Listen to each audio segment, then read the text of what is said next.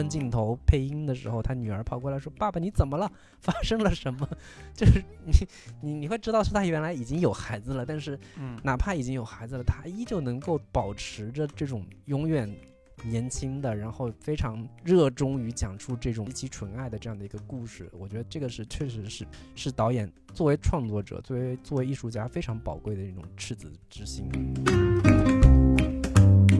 Hello，大家好，Hello，大家好，这里是是准风乐坛，我是老如，我是老林。继续跟大家聊最新的影视作品。这次确实是最新的影视作品，因为它我们在聊的时候，它还没有在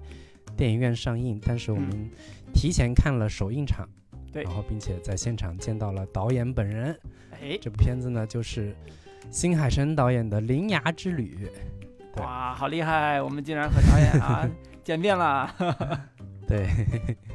对，我们之前在群里放出消息说可能会采访新海诚导演，但是这次因为啊各方面时间安排的原因吧，并没有能够这个面对面采访导演，但是我们嗯参加了这个首映礼，并且见到了新海诚本人，也是一次非常特别的经历吧。对，对老卢，你可以说一说我们见到新海诚导演这个 这个这个场景到底是什么样的？对，特别搞笑的一点是我们在呃，因为这次这个活动方嘛跟我们联系，然后我们一起在这个去参加首映礼，然后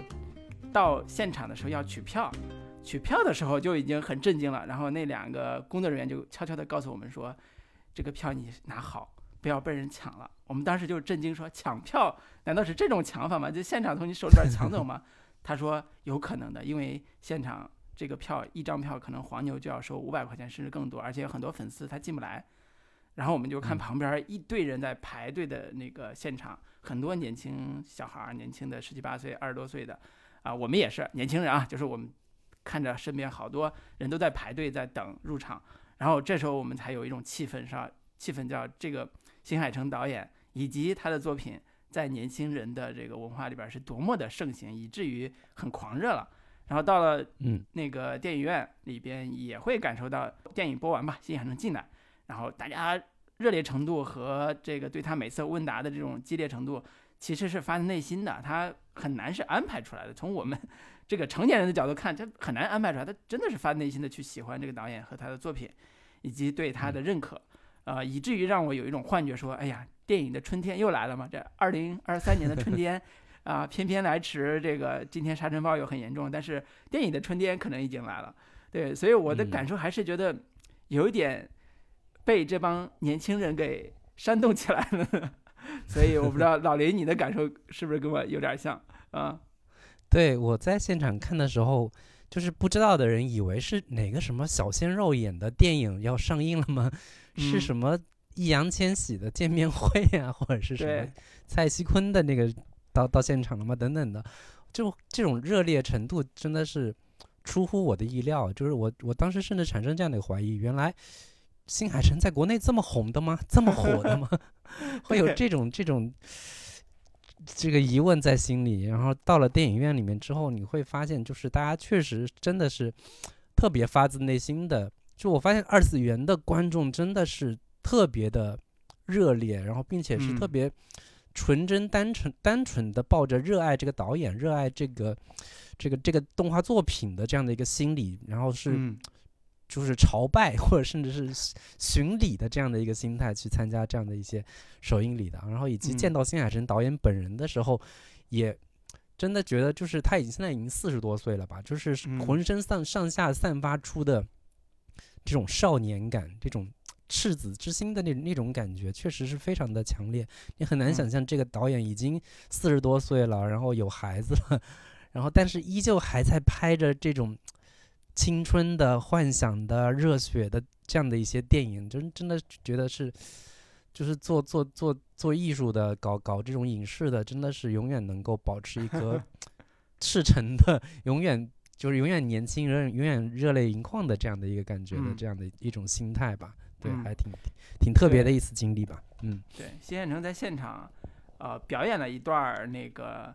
配音，就是他自己嗯根据他自己写的剧本儿，然后跟大家说，说我其实在我创作剧本的时候，我一直都是一个人来配这个声音，然后能体现角色的情感，同时这个声音呢也会给后来呃演员进场之后，他做一个参考，然后他现场就给我们配了一段儿这个声音，大家嗯可、可能回头我把它剪到片子里边儿，大家可以感受一下啊，就是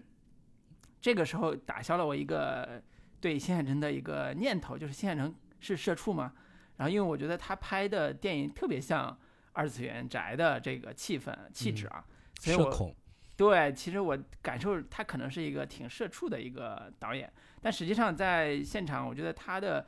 导演属性和这种创作人属性吧，还挺强的。他没有那么怯场，嗯而且他也是在国，尤其到了陌生的国度，到了我们中国，他依然显得很得体、很自如。我觉得这个可能也嗯是一个成熟导演的一个气质吧。虽然刚才说很很嗯少年感，的确很少年感，但是他也是一个很成熟的导演。嗯而且你知道他这次来北京来中国，其实是已经第三次来中国了。嗯，他第一次来中国是《炎夜之庭》的时候，应该是我忘了是应该没有在国内上映吧，但是在国内的嗯视频网站上了。然后他第一次来中国参加一些活动，然后第二次是你的名字的时候，他嗯就来中国就是做宣传了。所以嗯这一次呢，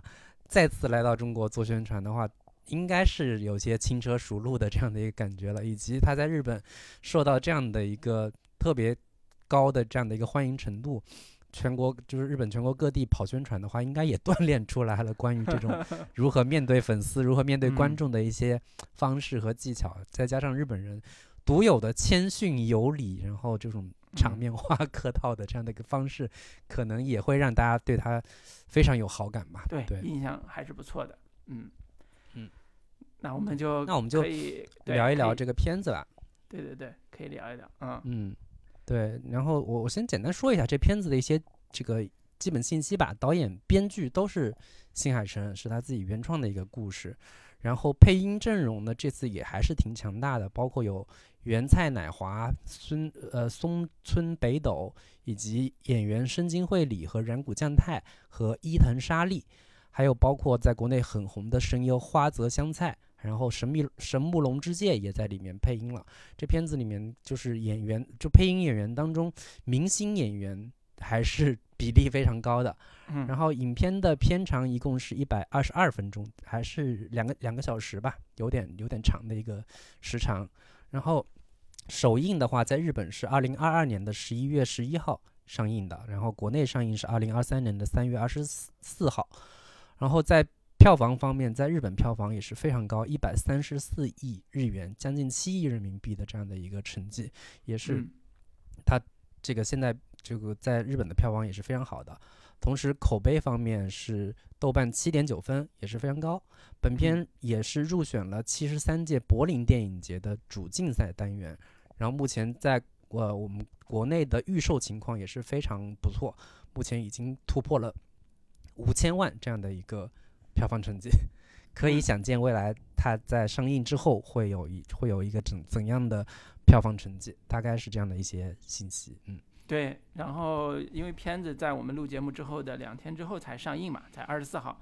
才上映，所以我们啊、呃这次聊内容也不会把它的剧情透的很多，以免影响大家的观看，但是也会大概讲一下它的设定的逻辑和人物的逻辑。然后呃，票房预期的话，我觉得目前的预售情况还是挺挺出人意料的啊，因为 这嗯个五千万的票房预期其实是最近一段时间里边儿非常亮眼的一个数据，但是对比嗯你的名字在国内的票房大概五个多亿吧，能不能达到这个结果，可能也呃六个多亿，六个多亿对吧？也也嗯要经历一些考验。说实话，在因为今年的二零二三年的国内的院线市场目前来看还依然不是特别的景气，所以也可能嗯随着你的名呃随着这个新作啊它的《铃芽之旅》的上映以及国内的其他的电影的上映，可能会在今年的春夏之秋春夏之际吧带来一波小高潮啊、包括我们都期待已久的孔大山的这个 这个编辑部啊、宇宙探索编辑部。那这种国内电影可能也会掀起一波小黑马，反正这嗯都对电对看电影的人来讲都是好事儿。啊，那我刚才查了一下，票房国内是五点七七个亿啊，没有、嗯没有六个六。没有六个亿手，五点。那我们就说一，我们就说一嗯下关于这个片子，我们看完之后的一些呃观感吧。分数我嗯们就先不打了，嗯嗯，好，呃，我给我特别对对对，我先来，我先来。我觉得我看完之后，电影院那一瞬看完的结束那一瞬间，在我心中涌现的是令人感动的佳作这几个字儿。宣传方给的这个他们的这个评论是，这是一部集新海诚啊、创作之集大成之作。这这个词儿一出来，就经常会引起大家的关注。不管是之前我们看到的什么贾樟柯的什么集大成之作，还是谁谁的集大成之作，都觉得这可能是一部代表导演自己水准的一部优秀作品。我觉得这个评价嗯是中肯的。呃，然后我自己这两天又重新看了一下他的早期的短片，像《新之声》《新之声》啊，包括像那个《言叶之庭》，我呃重新去梳理一下我对新海诚的认知，我会发现说新海诚现在的创作的风格的确是有一些变化的，呃，以至于说我其实很很难承认说我早期就是新海诚的影迷，其实很难的，呃，的这种变化，呃，举个例子来讲，他《新之声》是二零零一年左右他的一鸣惊人的短篇作品，呃，这个时候他其实用的一种创作理念是叫世界系的世界，就是世界中心的世界，世界系的这种创作理念。这个理念其实有一个特别简单的理解，就是，呃，主人公的情感，就是两个年轻少年的情感和这个世界的命运是相连的，啊、中间省略掉的是社会，所谓的社会就是，呃，社会性的议题、社会元素、社会话题，这些都是省略掉的。那其实跟中二概念、跟二次元概念其实是相辅成的、相辅相成的，就是逃避现实嘛，有一点那种感觉。嗯所以《新之声》里边，无论是那个女主驾驶宇宙战舰对抗敌人，还是后来你的名字里边啊、那个陨陨石坠落到小镇，还有天气之子，他要毁灭日本啊、少年的恋爱总会遇到一种更宏大的命运，呃，所以这个就是世界系的这个概念。到了《铃芽之旅》，呃，我自己觉得他已经有了一些转变，而且这个转变是非常直接的，呃，就是他把话题更加现实的放在了日本非常重要的一次历史事件上，就是三幺幺大地震。这个可能大家都耳熟能详，或者是略有略有耳闻吧。然后它引起的这个社会议题也是更加的直接，或者叫它更加的用一种艺术家创作的方式去关怀这次地震带来的伤痕，对日本民众的伤痕。呃，这个其实，在新海诚作品里边是相对比较少见的，或者说它有类似的痕迹，但是我觉得这一次是更加直接、更加针对性的去面对啊、呃这次灾难。呃，大家都知道灾难事件其实很容易很难拍，为什么呢？因为它容易产生接伤口的这种痛苦，观众是不是能接受，其实面临很大的挑战和考验。所以导演就他在创作上就就去剧本写完之后吧，他去找不同的人去看，然后说你们能不能接受这样的故事？呃，你会不会感到被冒犯也好，或者是被揭伤口这种痛苦？在得到肯定的答案，就是他他说不会。我觉得这个作品很感动这个答案之后，他才开开始正式制作。所以我觉得这是一个呃，在当下这个社会，包括我们国内经历过疫情，经历过各种灾难，还有不管是日本吧，看就是看这这类作品都会产生一种感动的一个原因。所以我觉得这最令人感动的佳作是从这个方面去说的。呃，当然也有一些让我觉得呃有些套路的地方了，就是中二少女救世界啊，包括和你的名字很像的这种魂穿的叙事啊，还有他永远不改的这种穿着制服的青少年的这个形象，呃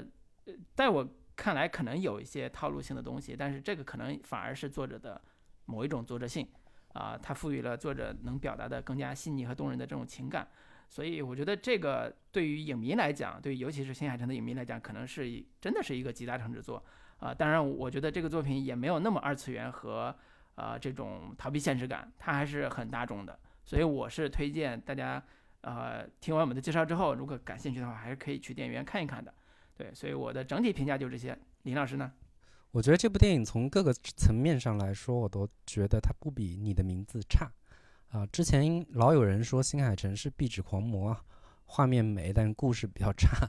然后直到你的名字开始呢，这种情况开有了改变。但到了这个《铃芽之旅》之后，我觉得可以说新海诚找到了如何能够既保证画面优美唯美之外，能让故事也变得血肉丰满起来，让整整个故事更清晰的一种方法吧。以及这个片子的这种呃带有公路片气质的这样的一一个故事模式，在某种程度上也掩盖了它很多故事结构方面的问题，因为它只需要不断的换地图，换在各不同地点发生各种冒险的事件就可以了。然后另一方面，我们以往都会觉得新海诚是一个格局不是很大的导演，喜欢探究那种少男少女细腻的内心世界呀，大量的人物内心独白，再配合配合精致唯唯美的画面，讲述一些少女情怀、少男心事这样的一些内容吧。呃，虽然他也会用一些宏大的宇宙级别的事件来做对比反衬，但是在这部《铃芽之旅》，你会发现说他这次的野心和格局明显都变大了。呃，虽然也还有鲜明的这种新海诚的一些风格标签，但是整体的气质也都更为宏大和成熟。对于社会的关怀，以及对于这种全体日本国民在灾灾后的一种心理抚慰，在这部电影里面可以说是得到了非常全面的一个呈现吧。如果说上一部你的名字啊，上上一部吧，你的名字里面，呃，三幺大地震，呃，也还是还只是作为一个呃有点背景性存在。当然也是主题之一，没有呈现的那么彻底的话，那我觉得在这部《铃芽之旅》里边，应该是得到了一个完完全全彻彻底底的一个呈现。然后还有一点的话，我觉得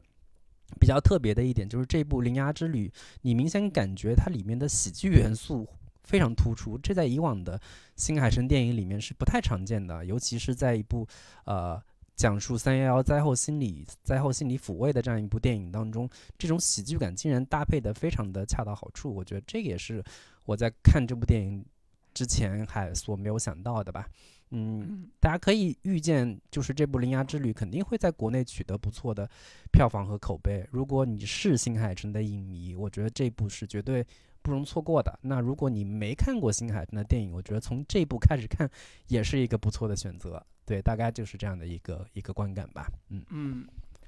听起来我们的评价都挺高的啊，因为可能有些观众还没有看到，呃，所以我们刚才也讲了，不可能把故事原原本本给大家复述一遍，我觉得这也没有意义，因为刚才也提到人家壁纸狂魔，人家的视觉风格极其的突出啊，极其的鲜明，所以呃，真正的感受还需要放在电影院里边去。哎，我其实我我其实觉得觉得这个新海诚的电影啊。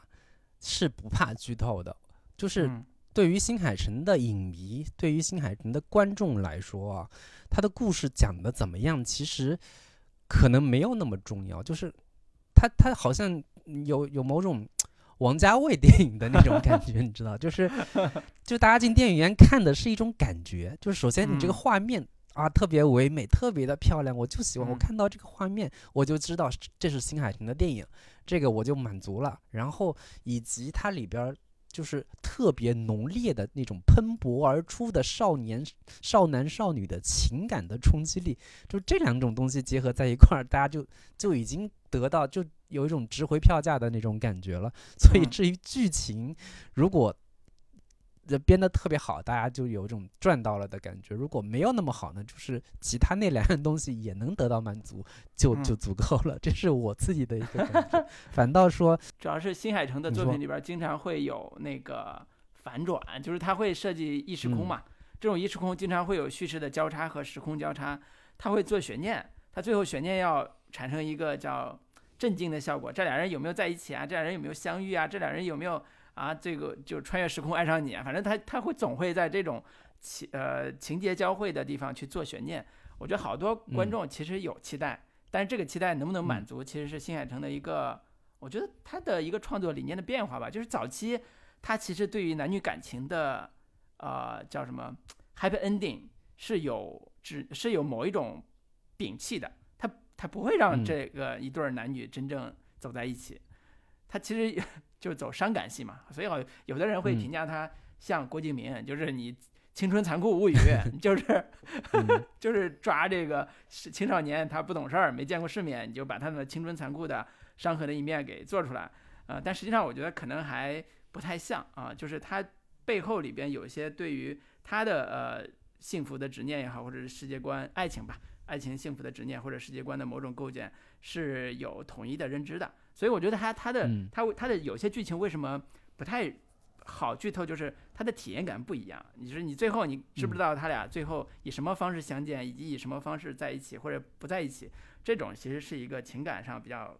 就可以叫高潮体验吧。当然我同意你的看法，就是你看完之后，其实你你你去跟别人复述一遍这个情节，其实也也代替不了你去电影院看，而且那种体验感是极极极其不同的。对，所以我们我觉得也可以简单聊聊这个片子一些。故事设定逻辑吧。我觉得刚才提到嗯三幺幺嘛，三幺大地震，呃，这个事儿，呃，在国内可能我们经常看日剧啊，经常看日本动画的话，呃，嗯它的提及概率还是非常非常高的。只是是在我的印象里边儿啊，我自己的感受里边儿，其实我很模糊的会 get 到三幺幺大地震这个事儿。比如说在、呃，哇，最完美的离婚，对《最完美的离婚》里边儿，它就是一个三幺幺大地震的那个情景设计的。但是我也很早之前看过那个三幺大地震的一些片段啊，电视上或者是嗯媒体上，但是我其实没有形成一个特别统一的认知和统一的概念，就是这场灾难对于日本到底产生了多大的影响，对于他的国民产生了多大的心理的创伤。呃，因为我们嗯经历过汶川地震，我们经历过包括疫情，呃，我觉得可能类似吧。但是因为我不在那个疫情的中心，不呃不是不在那个地震的中心，我不在地震中心，我可能那个感受跟在地震中心的人是完全不呃就差别很大的。我至少至少说，所以、嗯呃，我觉得这个可能有一个时呃就时间的差异，就是当灾难发生之后，人们需要花费多长时间才能消化这个灾难，才能正面的去看表现这个灾难的影视作品。呃，嗯比举例来说，像我们的唐山大地震，啊、七十年代的唐山大地震，直到两千二二零一零年之后，才有一部冯小刚的导演，冯小刚导演的《唐山大地震》这个作品，当时也是票房很很不错，大家也是评价还不错。呃，我觉得这个嗯呃意义上来讲，也就这一部有代表性的，其实都没有，所以说明这个像地震这种灾难性非常大的、危害性非常强的这种呃社会创伤事件，其实影视作品是很谨慎的，影视作品是非常非常嗯谨慎，而且非常非常难表现的。呃，甚至疫情以来，我们看到的大量的跟疫情相关的作品里边，都没有合格的能表现这场灾难的，甚至这场疫情的作品。嗯呃，所以这是一个创作的难题吧？对，在我在我看这个作品的时对候，其实关于日本三幺幺大地震的电影非常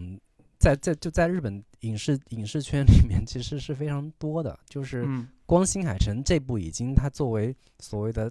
就是日本大地震背景的动画片里面，它就已经拍到第三部了。从你的嗯名字开始，再到天气之子，以及到了这个铃芽之旅，三部嗯都是讲述以三幺幺背景为为背景的故事。然后在电影电影里边，刚刚老卢提到的那个电视剧《最完美的离婚》有有提到这样的一个背景，以及在电影包括《驾驶我的车》，其实嗯也是三幺幺这个灾后创痛的，他把他他把这个背景融到电影里边去了。然后再包括原子温之前拍过一部《庸才》，也是讲述嗯三幺幺这个背景的电影。其实，在日本影视界里，在这样这样的一个主题，其实拍过不少。然后以可能更多的我我还没涉及到，但是我印象中其实讲述这样的一个背景的影视剧其实是很多的。你嗯可以想见，这样一场灾难对于日本整体的国民的心理，给他们带来的创伤，其实是非常强烈和和震惊的。因此，有大量的影视作品来展现这样的一个一个一个创伤心理吧。但是我们目前来看，国内也就拍过一部这个唐山大地震，讲述的是一九七六年的这样的一个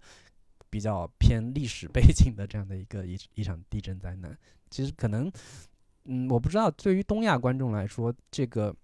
关于这种创伤经历，然后集体的伤痕的这样的一些东西，是不是不是大家会相对有有有意的想要回避，不愿意去提及，然后因此在影视创作当中会有会有不少的禁区，然后甚至说不知道到底应该以什么样的方式去呈现，怕会引发大家更更多的那那种创伤性的回忆。但是在反正在日本影视圈这个部分还是呈现的比较多的。对嗯，只是说今天我们要聊的这个呃《铃芽之旅》里边，我觉得它非常有创意的把地震这个概念给啊、动画化，或者叫嗯神秘化，或者叫把它做成了一个现在电影里边类似蚯蚓的这个变体的这种形状，触手系的这样一嗯个怪物的形、形象出现了。我觉得这个设定是，呃，我看的时候是挺耳目一新的，它直接能够嗯联系现实中的三幺大地震和这群少年们打算怎么解决所谓像引发地震的一个背后的原因。这个原因就是刚才提到的那个像蚯蚓一样的怪物，但是那个蚯蚓的形状可能要几千万倍的蚯蚓，就是像触手笼罩的天空一样。当这个触手落在地上，那地震就产生了啊。然后谁能看见这些触手呢？只有男主人公和男主人公和女主人公啊这俩人，所以他们俩就开始来拯救日本的这个本土。在从这个出手系的这个地地地震的这个危机之中，然后这就是他们关于地震的这个想象和呃电影里边关于地震的这个设定。我觉得这个部分其实的确是很有意思，而且它不太像像我们现实作品里边去描写那种特别切切身痛感的灾难性的东西啊，而且现实中呃就是不是现实中，就是电影里边它的地震带来的危害。也没有，我们也没有看到一个，呃，更加残酷的，跟现实很匹配的更加残酷的。但是那些画面，只要你出现了，大家一下就 get 到了，说你哦，你想表现的是这个地震到底是什么样子？其实我们都已经感受到了，你不用再用那更多的细节再去描绘这个地狱一般灾难的场景了。对，所以我觉得这种表达方式在动画里边可能接受度更高一点，而且，对，我觉得还是说它的设定还是做的还挺不错的，嗯。因为就是可能对于呃我们国内观众来说，地震这个事情并不是那么日常的那这么一个事情，但是对于日本日本人来说，地震是一个跟他们朝夕相伴的日常生活的一部分。因为我们经常看日剧，或者说一些这个就尤其是日剧吧，就是或者日本综艺节目的时候，忽然会听到滴滴滴滴滴滴滴，然后马上旁边下面有个走马灯说哪哪哪哪里哪里发生了地震了，就是它。它它成为了日常生活的一部分，因此就是地震这个事情成为日本国民的一种集体的心理恐慌或者心理恐惧的一种一种呃，就是集体心态吧。然后在这个呃动画片里边，他把这种集体恐慌以一种非常视觉化的形式呈现出来，它像是某种，它是叫隐恶嘛。那个东西是像蚯蚓一样从地里、从某些废墟里面钻出来，升上天空，然后慢慢慢慢要要要下降这样的一个一个一个很视觉化又宏很宏大的一个一个东西来呈现。其实这种东西，我我当时看的时候都想起，哎，国我们中国不也是也有类似的这样的一种概念嘛，叫地龙翻身。其实就其实就是叫也是地震的某一种这个非常形象化的一个一个一个。就是说法吧，但是我们国内似乎没有 没有那个导演去把这样的一种非常民俗学的，然后非常有有一些这个万物有灵的概念放到影视作品里边。但是新海诚他用动画这样的形式去把这个东西表现出来，我觉得就就能很很能贴近观众如何去以视觉化的形式去展现这种灾难性的这个自然现象、自然灾难的这样的一个一个方式吧。嗯，然后我会觉得。从你的名字开始，新海诚就有一个大的转向，就是他以往就是是一个非常个人化、私人情感向的那种电影导演，他从你的名字开始就转向了一个更为商业的剧情向的这样的一个作品。我觉得其中其中的策略就是他加入了非常商业化的一些动画设定来给剧情加码。给故事增加悬疑性、趣味性，或者是动作性，这也是为什么大家说，诶，怎么新海诚开始会讲故事了？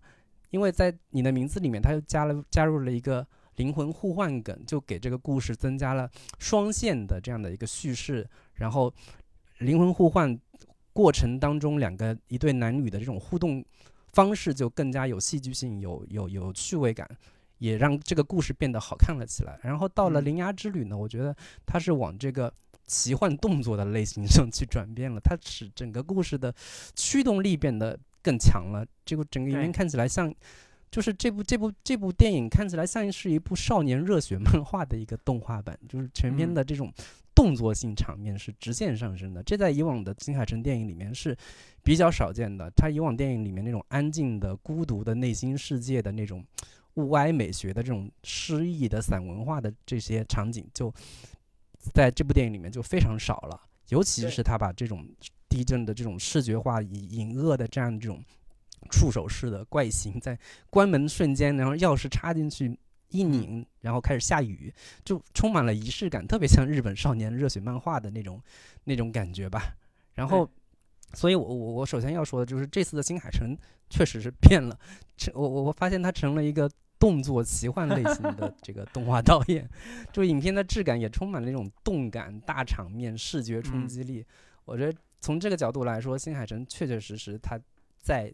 实现他的一个华丽转型。他的电影接连在日本票房突破一百亿，我觉得也是这种他转型之后能达成的这样的一个成功的这样的一个结果吧。也可以说，新海诚彻彻底底从一个小众的青春治愈风的导演，变成了一个更符合大众审美趣味的商业动画导演。但是你你同时也能看到，说新海诚还在极力的保留他自己鲜明的一个个人风格，他精致唯美的画面，以及还是非常赤诚的喷薄而出的少男少女的情感勾连的这样的一些东西，还是在他的电影里面，呃，就是很好的保留了下来。但同时，向商业转型，向更大的面向更。大受众群体的这样的一个野心也变得越来越大了，这个是我首先的一个一个观观看感受吧。嗯，对，简单说就是新海诚破圈了嘛，就是他以前是呃，就是二次元市场里边特别典型的一个导演，就是他的口味、他的品味、他的美学风格其实是非常二次元的，包括呃所谓的宅文化里边的那个那个就是男主角、女主角，就是。中二少年这种设定，其实很多是特别二次元的这个呃设定的，呃，包括你的名字在开刚开始在国内上的时候，其实会引发一个讨论，就是为什么这个看起来这么二次元市场的一个电影作品会引发这么高的票房？那一定是破圈了呀。但但是为什么会破圈这个事儿，其实很很多人是百思不得其解的。呃，但是你对比看来对比来看，你的名字也好，包括这部新的《灵爱之旅》也好，它其实。不只是沉溺在啊打引号沉溺在少男少女的青春的幻想，或者是啊某一种恋爱的失落之中的这种故事，而是他把视他把视角或者情感放在一个更大的呃体验上，情感体验上。这个情感体验包括如何拯救自己的家乡，拯救自己的村庄，拯救自己的爱人，包括拯救自己的。呃，妈妈啊，就是他有一套的这种更朴实、更大众的情感体验提供给我们，所以在看你的名字和包括这次恋爱之旅的时候，这种情感体验是呃比二次元的那种情感体验要更加丰富的，更加有现实感的。所以这也是在我看来，这部可能是更明显的破圈的这个现象。呃，刚才提到这个大地震这个这个设定。跟你刚才讲的他的动作戏这个设定也是如此，他的动作戏直接带来的就是观看体验的急速提升。他的动作戏基本上可以描述成降妖除魔设定啊，他把那个地震呃塑造成这个蚯蚓，就是就是蚯蚓的这个变形怪物之后，那剩下的这些少女或者男女主吧，核心的作用就是把这些怪物都封存或者叫封印或者叫关起来。那每一每一趟旅程的一个节点，就是他们完成一次任务的过程，啊，那他们最最终完成任务之后，会实现他们各他们人生的一个重要的目标，这就是很很多很长时间以来少年漫的一个典型的设计，对，所以这所以这个嗯这种套路其实是非常成熟的，只是说在新海诚的视角或者笔下，他变得更加的敏感了，变得更加的没有那么的嚣张，说动不动就喊出来说我要拯救世界什么之类的。呃，所以你看这个名字也很有意思，就是《铃芽之旅》的另外一个，我看豆瓣上的一个翻译的名字叫“铃芽小姐来锁门儿”，就是她是通过这个 锁门这个动作来完成降服，最终收回怪物、降服怪物的这个这个设定的。还有一个更有意思的名字叫“你的门子 ”，你的门子。对，所以关于锁门这个设定也是它里边核心梗，就是男主是一个叫锁门师啊，就是关门师。啊，一听这名字就很奇怪，说什么叫关门师？其实就是之前的呃驱魔少年的变形，人家也是祖传的驱魔少年，只是说这个魔现在是刚才说地震的那个变形，他驱魔的方式就是每一次有一个废墟里边有个门，门如果那个怪物从门里边出来，那就会引发地震，所以他们要趁怪在怪物没有出来之前，要把门封印住，然后把这样的话地震就不会产生了。对，这就是简单说封门关门师他们的一个家传的这个 核心技能、核心异能。然后这个少女女主铃芽这个少女就阴差阳错啊，犯了一个错事，不得不跟这个关门师这个少年一起走上了啊帮助日本降服地震的这个过程。对，所以简单的说，就是一个你像公路片也好，或者是少年漫也好的这个结合体吧。呃，所以故事上的确更加商业，而且它的动作场面增加之后，它的节点和视觉的震撼效果，或者是叫奇观化的效果也更加的提升了啊，比以前的纯壁纸的优美画面相比，它的视觉体验也更加的提升。嗯，所以观看性还是非常强。对，而且你发现刚刚老吴提一直提到一个世界系的概念啊，就是世界系的这样的一些影片呢，就经常会有。全世界的危机，世界要灭亡了，世界要毁灭了，不知道是因为什么什么原因，反正，呃，这个什么外星战舰要要对 UFO 什么要对地球进行侵略了呀，等等的，就是这种设定是非常中二，甚至非常悬浮的一些世界系的一些设定吧。但是，自从你的名字之后呢，新海诚找到了一条新的道路，就是如何把这种世界系的设定跟日本的现实问题进行结合的一条道路，就是他找到了三幺幺大地震这样一场，确实是对于日本国民来说是毁天灭地的这样的一个呃大灾难，然后再结合到这样一对呃少男少女、年轻男女的情感，呃，就是勾连上，就把这种少男少女的情感跟所谓的世界系的这种世界末日的这样的一个设定，他把世界末日再替换成呃。三幺大地震，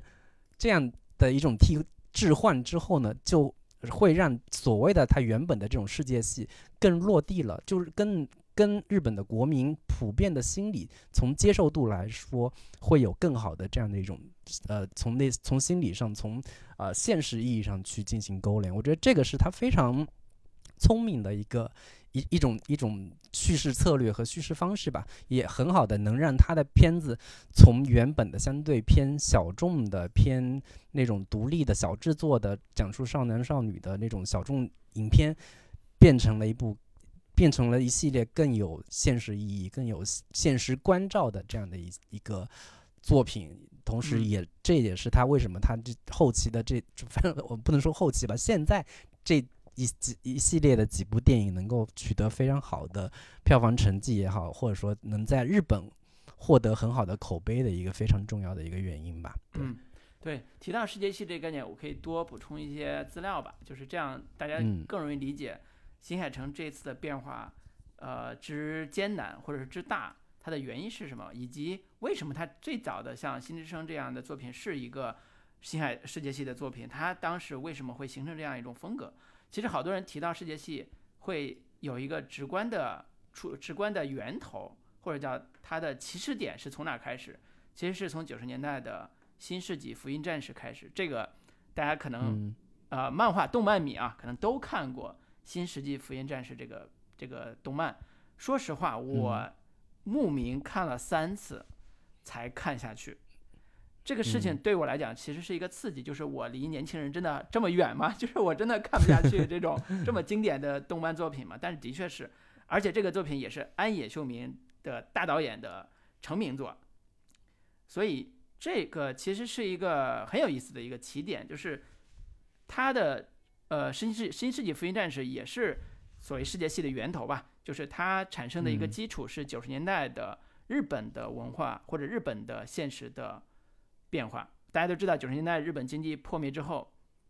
整个社会其实跌入到一个呃深渊里边，就是债务问题、个人的经济问题和失业问题，以及包括现在大家耳熟能详躺平啊这些理念，包括呃这个低欲望社会这些理念，都是从日本那个时间点开始的。那这时候还有一些更加复杂的社会问题，包括呃像呃奥姆真理教的毒气事件。以及相应的地震的这个灾害，其实都让这这个时时代的年轻人也好，或者他们这些啊成长中的人也好，有一个感受，就是我不想在这个世界上有更多的深入的瓜葛了。我想进入到一个更加幻想空间，躲躲避这些灾难，躲避这些现实让我很痛苦的这些问题，所以才会产生一个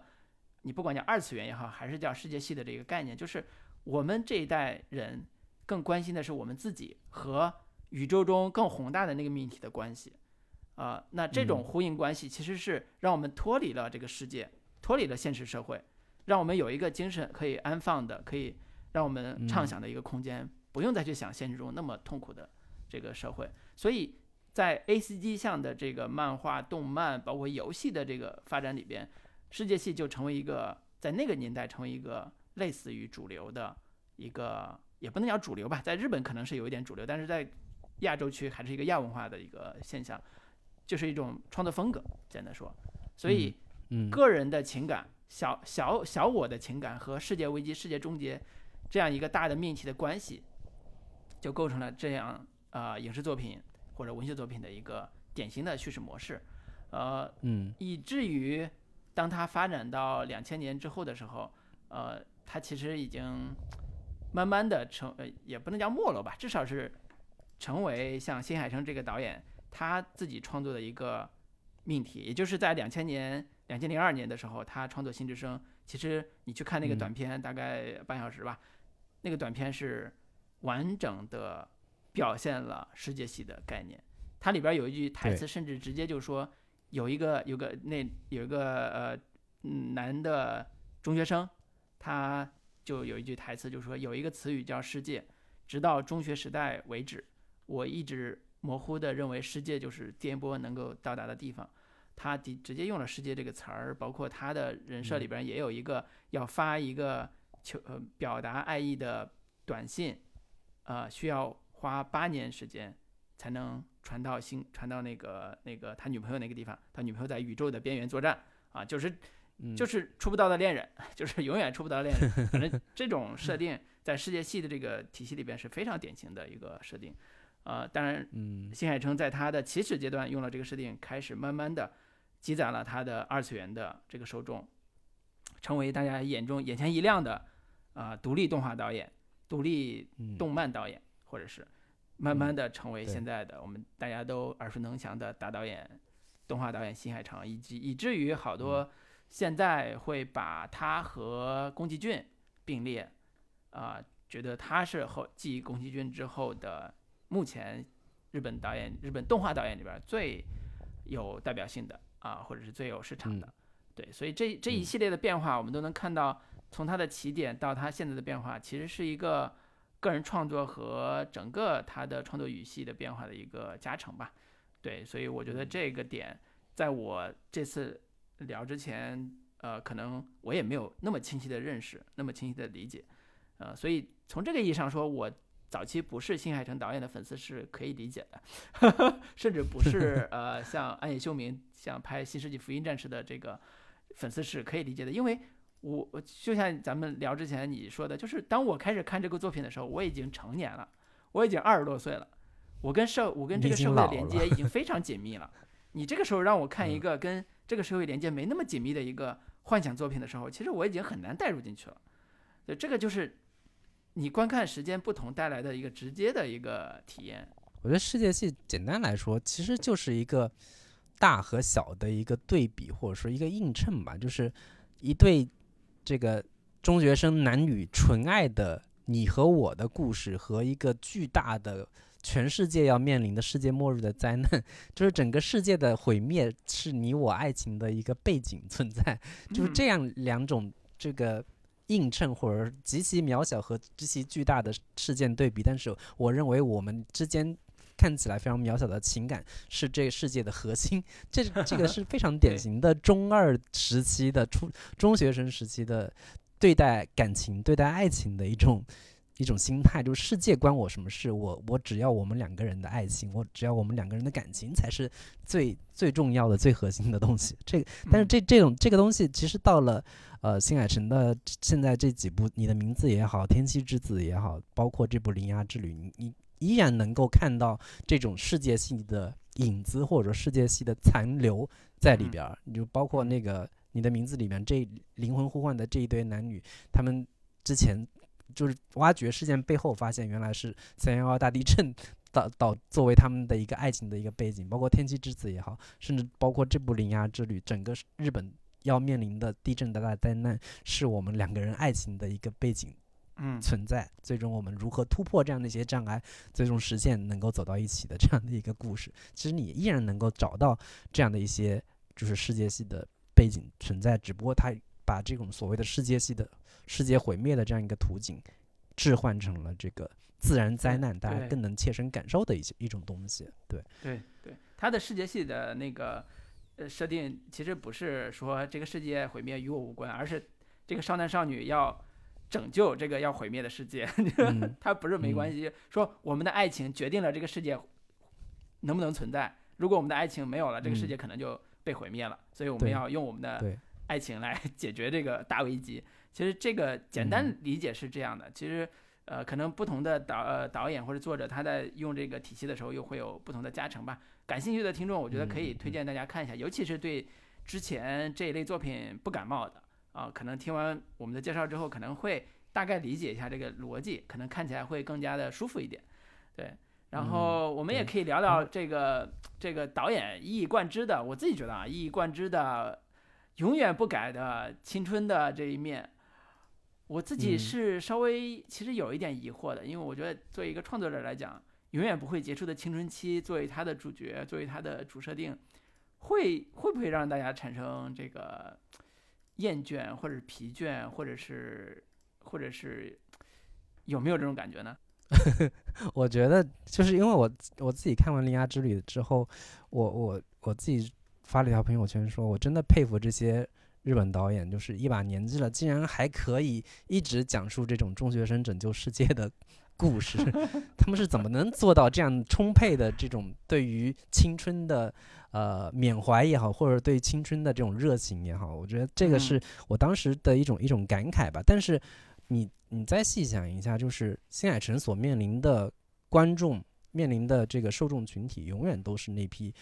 永远年轻的二次元群体，甚至新嗯成长起来的二次元群体。因此，它的这样的一些主题是永远有观众、永远有受众的。因为对于年轻观众来说，嗯，这样的一些主题就是他们永远能够有代入感，就是主角是中学生，主角是中学生的男女情感作为核心的故事，是嗯他们永远感兴趣、永远好奇、永远想要知道的这样的一种故事。你更多的是在就是好奇说新海诚自己为什么没有厌倦？我觉得从这个意义上来说，我相信至少我看到导演的那种精神状态、精神面貌的时候，你会你会嗯发现说他真他是发自内心的、非常真诚的，对于这样的一些故事，对于这样的一种。极为纯真的、极为提纯的男女情感的故事是充满了热情的，并且是充满了表达欲的。这可能是他永远想要讲述的故事，他永远嗯想要呼唤这样的一种非常美好的、令人感动的这种这种情感状态，是他他自己写这种故事的时候也是内心充满感慨的。所以对我我们在现场也看他就是给自己的动画片配音的时候，那种热血膨胀的，然后非常投入感情的、极其具有感染力的这样的一一一个一个配音的这种状态的时候，你会知道说他确确实实是对这个事情是极其有热情的。然后他自己也嗯提到一个有趣的事情，就是当他在自己家里给这些动画就是分镜头配配音的时候，他女儿跑过来说：“爸爸，你怎么了？发生了什么？”就是 你你你会知道是他原来已经有孩子了，但是嗯哪怕已经有孩子了，他依旧能够保持着这种永远年轻的，然后非常就是热衷于讲出这种极极其提纯的、极其纯爱的这样的一个故事。我觉得这个是确实是确确实实是导演，就是我觉得作为创作者、作为作为艺术家非常宝贵的一种赤子之心，非常永远嗯就是。记得自己的初心，永远的保持住这种初心，这个是嗯我觉得我我们现在年纪大了，已经完全做不到的一种对一种对对对，美美好的这个几状态，乎做不到啊，几乎做不到，太难了，太难了。对所以我在看的时候，其实也有一种感受，就是这里边青春的这种共鸣感的确非常强，元嗯气非常足啊，就青春感非常强。嗯，这种青春嗯感的确，我觉得在现代年轻人里边的确是有共鸣的，就是这种共感啊、共鸣啊、共情啊，其实是非常强的。我想起来当年那个秒速五厘米，呃，在嗯网络上火的时候，大概也是在对二零一零年左右。当时网上比如说校内人人，当时就是各种新海诚那个动画作品的截图，大家都很惊讶嘛，说哇这么漂亮。然后看的看《秒速五厘米》的时候，就觉得这个特别的青春，特别的有感觉。就那个时候，如果是你是高中生、在校生、大学生的话，你看他的作品，的确会有特别强的这种青春感。然后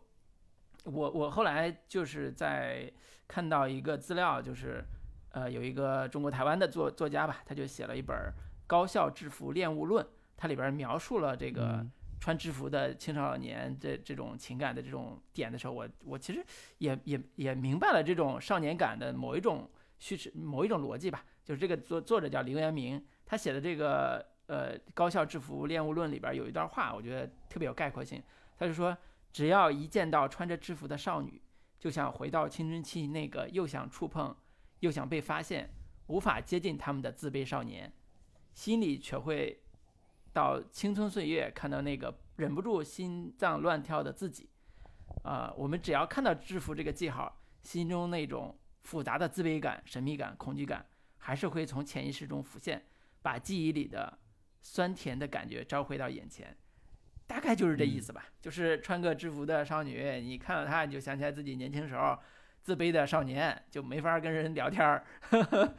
神秘感、恐惧感，然后少年们的情感就浮现了。我觉得这个可能也是我们国内很长一段时间特别流行青春校园文学或者青春校园电影的一个原因吧。就是大家在包括成年之后吧，追忆自己青春的时候，总会有一些遗憾、萌动的回忆。但是因为你成年了，已经被掩盖在很多很多事情之下了。但是这时候一部电影把你给唤醒了。我觉得这个可能也是一个一个一个共感或者叫共情的一个逻辑吧。的确，他创作者只要你够真诚、够用心，你只要把那个角色写得够够好，那观众就是能感受到，他不是那种虚假的，不是那种虚情假意的，然后唤起你的那种感受。我觉得这个就够了。对，所以是可能的确也改不了。我觉得目前 他的电影所有的电影短片都是以。这一类的角色为主角，这个就充分代表了他他的执念是很坚持的，他 一时半会儿改不了。对对，所以这个还挺有意思。我觉得也没必要改，人家票房这么好，为什么要改变？就是老老想着突破创新，我觉得也不是一个很好的一个一个习惯。就导演自己想表达，想对导演自己想表达，想对他对什么东西感兴趣，他就。他就会一直去做做这样的一个东西。其实我之前看有一个采访，就是现场有有观众提问说：“哎，为什么你的电影里面老是这种讲述少男少女男女情感的这样的一种故事？为什么？嗯，不是，是因为太俗套了。就是可能现在现现场会有很多可能期待更有女性表达的。”这样的一些主题在里面，比如说他把这次的这个两个主角如果都变成两个女性呢？如果是两个女性主角之间，他们所产生的这种情愫暧昧，是不是更对更能就是更有时代感，更贴合现在观众的一些呃或者说现代女性观众的一些表达？因为他们很多人觉得就是这种呃比较传统的男女情爱、男女情愫这种东西。可能稍微有一点看腻了，或者说有点过时了的这样的一个感觉。然后导演自己说他自己不排斥拍这样的一些东西，但我我发现就是我我怀疑说，可能从日本市场的角度来说，从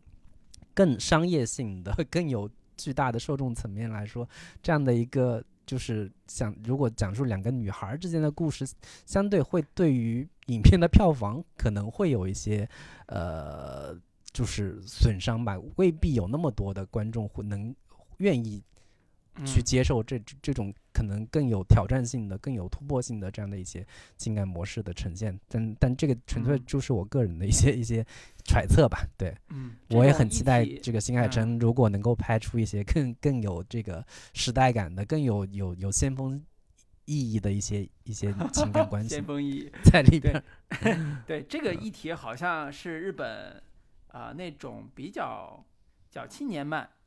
之类的作品，他们喜欢的。啊，你不管是像呃拍那个叫像乒乓呃那个动画片儿，呃漫画动漫啊，像类似这种的，他他其实更现实的这波动漫人搞的事情，他不太像新海诚这种世界系，刚才提到世界系的这个这个人搞搞的这个事情。其实你说嗯讲到这个话题，其实让我想起来，我本来想探讨的一个一个点就是，呃，新海诚的这个作品在国内对国内创作会不会有影响，或者说它跟国内的动画作品的比较而言，他们的风格差别嗯到底在哪儿？其实我从内容上来讲，我简单梳理了一下这个想法，就是，呃，如果说新海诚刚才讲他那个作品是很世界系，他一步步在往现实靠近的话，其实国内的这波二次元的或者叫动漫作品里边儿，它有一个特别典型的特征，就是它的票房如果特别好，而且引起了大家的破圈效应，就是不是啊、熊出没这波人看的啊，就是人家已经到了大圣归来，到了哪吒之魔童降世这种大众娱乐的动画作品的时候，其实它的话题对社会议题的映射，比如说边缘身份，利用神话故事来映射现实的什么阶层突破困境、上升通道问题等等，这些问题反而是它能够票房好的原因，就是他是借嗯童话的壳儿来比来教自己心中快乐，教自己的议题，教自己的对社会的看法，哪怕像早期的我们读到的像《悟空传》这种虚构小说，其实它也是，就是它借的是壳儿来表达的现实的问题、现实的话题，啊、就这种嗯。感觉其实更符合国内的市场，就它更符合国内嗯。的，比如说影评人也好，包括我们也好，包括这个破圈儿的这些成年人也好，我觉得这这个反嗯而是他们两个维度的作品的区别啊、嗯这个差别还嗯挺明显的。如果对比而来来看的话，差别还挺明显的。就是刚刚老师提到说，这个新海诚对于国内的动画制作有有什么影响呢？其实我觉得影响是非常有限的啊，就是因为之前新海诚最大的一个卖点，或者说它最大的一个标签，就是所谓的壁纸狂魔嘛。它其嗯实是就大家后来就就了解到说，它原来它的那种画面是是使用数字技术来将现场的这种实景用照片拍下来，然后再进行色彩渲染。然后使它的画面就既真实又华丽，就是用用的这种数字磨片技术，让大家特别的这个眼前一亮。但是从嗯它之后呢，日本其实也出来了一大堆类似的这种风格的作品，但是新海诚依旧是最金字招牌的这样的一个一个存在吧。嗯然后国内其实前几年也拍过一个类似的这个动画片，叫《四世青青春》。嗯里面还有这个易孝星 参与其中，也有日本的团队参与其中。他也是用的类似的这种画风来来拍摄，就是感觉现实生活的场景的质感，好像是放在上海的这样的一个一个一个一个场景。但是这个片子呢，在国内呢 也扑了，因此嗯呢，其实。呃，如果你完全去模仿这个新海诚的这种画风，然后讲他他那个《四十青春》讲的也是那种校园青春的故事，但似乎你发现国内受众其实好像也并不是很吃这一套，因此嗯就是我我我我我对于新海诚，如果就如果有国内的动画制作者想要去模仿的话，其实不是一个很乐观的一个 一个一个态度吧，反倒是你看像这个哪吒、魔童降世，甚至包括那个什么这个这个呃呃姜子牙 等等的这样的一些一些作品，反倒能有更好的一些跟观国内观众能进行连接的一些一些接触口吧。对，可能如果真要是对比的话，可能那个《大鱼海棠》更像一点儿，更像一点儿，就是嗯。在某一种设计上，比如说世界系的某一种概念上更像一点儿。对，但是它嗯很难说直接就受新海诚影响。我觉得你刚才举的那个动画片是明显是受新海诚影响的，从它的画风啊，包括它的嗯这个校园的呃故土故家乡的类似这种设计啊、就是其嗯故事上的设计其实很像的。但是它可能就是缺嗯乏了灵魂，就是缺乏了新海诚那个创作的某一种灵魂，呃，它可能只变成一个怀旧向的一个作品，对，所以我觉得这个可嗯能是很难的啊。的确，刚才在想嗯这个问题的时候，的确觉得你学他学新海诚，那我觉得是太难了。你你你本来这嗯个这种亚文化就 有一定的破圈儿的难度，你在你在想办法用这种特殊的这个风格去去去去达到某一种呃大众性是有点难的。但是我觉得嗯另一种风险其实是它的视觉风格的滥用，就是它的视觉风格的嗯庸俗化。就是如果你要学，你是最终就会变成一个看起来跟它的视觉风格有点像，但是呢，就是逼真嘛，就是所谓的啊原原图片级的临摹，对然后光线对，非常的逼真，然后呢嗯，颜色非常的漂亮，绿，阳光的耀眼，高饱和度的这个 画面，对对对对，你会模仿的很像，那只能证明你画风很好。但是这种嗯其实是某种程度上庸俗化的消庸俗化的消费或者庸俗化的模仿，它其嗯实很难嗯像动画给人带来的感动也好，或者是某一种心灵上的震撼也好，那是很难的。所以在嗯在我在我的意识里边，我觉得新海诚的作品一开始给我们带带来的一个第一直观的冲击，其实就是他的极观化的视觉。就是你看嗯，你以前没见过这么逼真的、这么清晰的、这么好看的，就是动画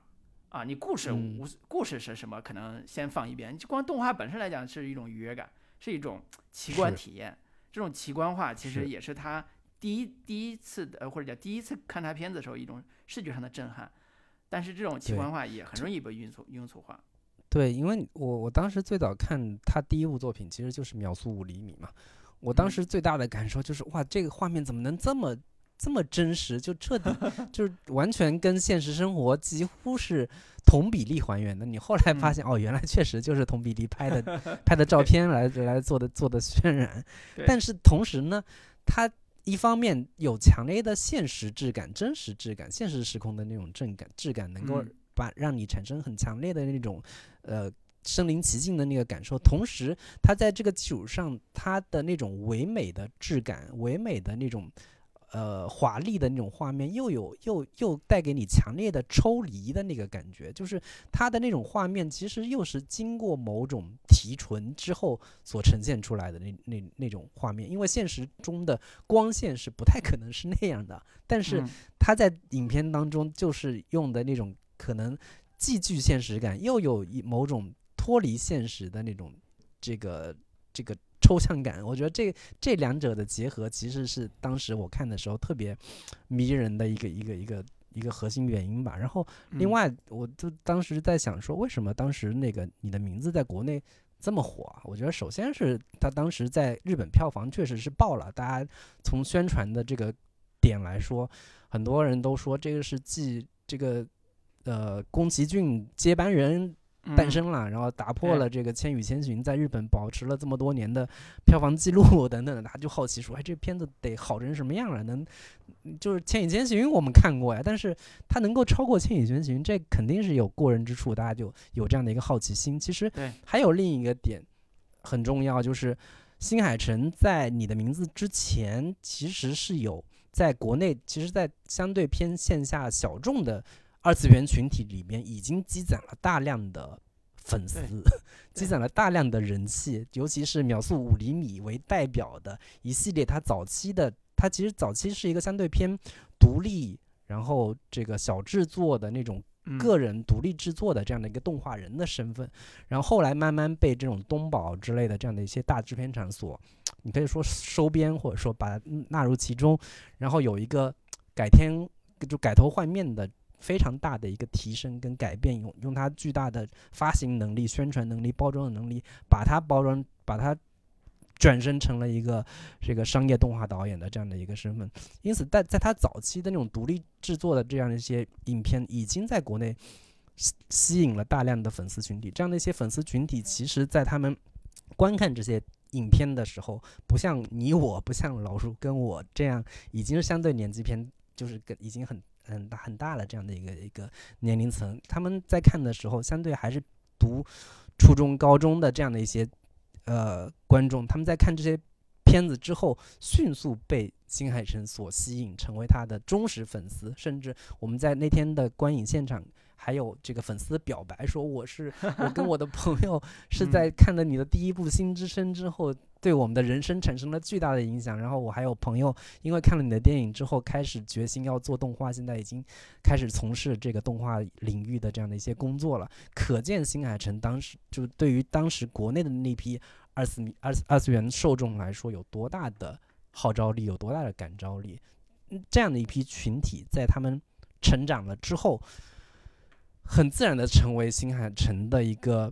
呃摇旗呐喊的一个宣传者，然后也也带动了这样的一批二次元群体在国内就是所谓形成他的新海诚粉丝的这样的一个一个一个嗯粉丝基础吧，然后以及再包括他独特的这个画面，同时还有他永远的青少年视角，永远讲述孤独年轻人的孤独、青少年的孤独以及治愈、爱、永恒这样的一些嗯话题，永远都能击中这样的一批群体。这样种种的这些合力，导致说新海诚不止在日本爆了，在中国其实也是一个相对非常破圈的一个呃动画导演。然后这次我们再看到你的那个《铃芽之旅》上映的时候的这种盛况，一切都似乎找到了一个合理的解释吧？对，大概是我这样的一个感受。对嗯所以呃，总的来说吧，就是新海诚他破圈儿的这个过程，其实是典型的从我们看到的二次元这个市场一步步走出来的。所以嗯呃，直到这一部《铃芽之旅》，因为上次你的名字已经已经证明了嘛，所以《铃芽之旅》我觉得也并不是很担心说它好像大家对它有误解，以为就是个二次元作品。我觉得这个误解应该是没有了。所以呢，可能嗯。在接下来的进入到院线之后，接受观众的反馈的时候，也会带来不一样的声音和看法。啊。我觉得这个不一样的声音嗯。和看法，可能我们上次在聊你的名字里边儿也会提到，比如说为什么他画嗯。的人脸永远是这个样子，为什么他画的这个 人的这个表情好像并不像呃有的动画导演那么注重风格、注重或者嗯。是细节。啊、以及呃。关于他们恋爱的故事里边，总会觉得说，好像这些人恋爱好像太容易了吧？青春期之间，青春期的这个少年少女之间恋爱，好像就是看一眼就爱上了，好像也有点儿不是很慎重。反正就是这些嗯问题，可能都会在、呃，对他以前他俩怎么就爱上了这个问题，似乎是新海诚 永远都解决不了的一个问题。包括《铃芽之旅》，你们看到最后，哎，这俩人怎么全程没怎么这个 互动过，怎么就就就爱上了呢？你只能归结为这个男主长得太帅了，对对对对，长得太好看所以他就了。他就只能写这个男主特别帅，这女主一眼看过去说嗯啊好帅，回头就要追这个男主。反正就是这种戏，可能在有些人眼里边特别重要，但有些人在有些人这边可能不太重要。反正这个看法可能都不太一样。我我自己觉得嗯这个可能也是新海诚作品里边长期以来吧，他存嗯在的这个大家会质疑的地方啊、同时呢，也是一个对影迷来讲，对他的粉丝来讲，可能是一个接受习惯上已经 OK 了的一种现象。所以我觉得这个也是呃，可以在大家看的时候有一个叫什么注意吧，观察。嗯，嗯，行，那今天关于这部《铃芽之旅》的电影大概就聊到这里了。嗯，那也希望这部电影能够真正的给喜欢他的人带来感动，喜欢他的人嗯带来一些心灵的抚慰吧。我觉得这个电影的确，嗯，我看完之后是有感动到的。我希望这份感嗯动，或者新海诚导演吧，希望这份感动也能传递给喜欢他的人。对，嗯是，也希望这个片子票房大爆。对嗯，那最后还没有加群的朋友，我再次提醒一下大家，如果感兴趣的话，可以在微信中搜索“准风乐坛播客”的首字母 Z F Y T B K，就可以找到我们的微信小助手，把你拉到我们的群聊。那嗯这次就跟大家聊到这里，拜拜。好，拜拜。片尾呢，我想给大家放一段儿我们在呃新海诚导演这部新片儿的首映礼上录下的一段新海诚为大家奉献的配音片段，希望大家喜欢。就是那个蚯蚓从这个学校有一个会，就是已经废旧了的学校，从学校的门出来的那段场景。えー椅子の姿になってしまったソータが学校の校門を一生懸命閉じようとしています已经变成椅子的草太呢，就想非常努力的把那扇门关掉。そこにスズメが走ってやってきます、于是呢，铃芽就跑了过来， えースズメに対してソータは死ぬのが死ぬのが怖くないのかというふうにこうね問いかけるんですね于是草太呢就对铃芽说：“你不怕死吗？你不怕死吗？你要你要这样做吗？えーそのシーンを少しやりますね？”所以我就来表演一下这一段。えーちょっと日本語で申し訳ないんですけれども不好意思，拿日文讲哈，大家仔细听。はい、ちょっと聞いてみてください。いきますね。はい、君は死ぬのが怖くないのか？スズメさん、君が影をかけろ。頼む。俺にはできないんだ。かけまくも賢き秘密の神よ。どう罪親の産品よ。久しく配慮をつかまつったこの山川。賢み、賢み。慎んで。お返し申す。谢谢哇，谢谢导演真是多才不只会绘画，然后完全是一个非常合格的配音演员。我们再给一些热烈的掌声好不好？えっとあの僕はまあ役者ではないんですがただ、えービデオコンテでセリフを撮るときにこのようにあの全力で撮るようにしています我不是演员，但是我在画分镜的时候，无论是制作每一个场景，真的就是使出我的全力，拼出我的全劲在做这些事情。えーその理由は、えーこのセリフが アニメーターへの芝居の指示になったりあるいは俳優キャストたちへのその声の芝居のガイドになったりするからです为什么要这样做呢？就是因为包括我们在后期要去录音，我们要去给他所有的配音，这些其实都是可以说给我们的演员一个指南，让大家在。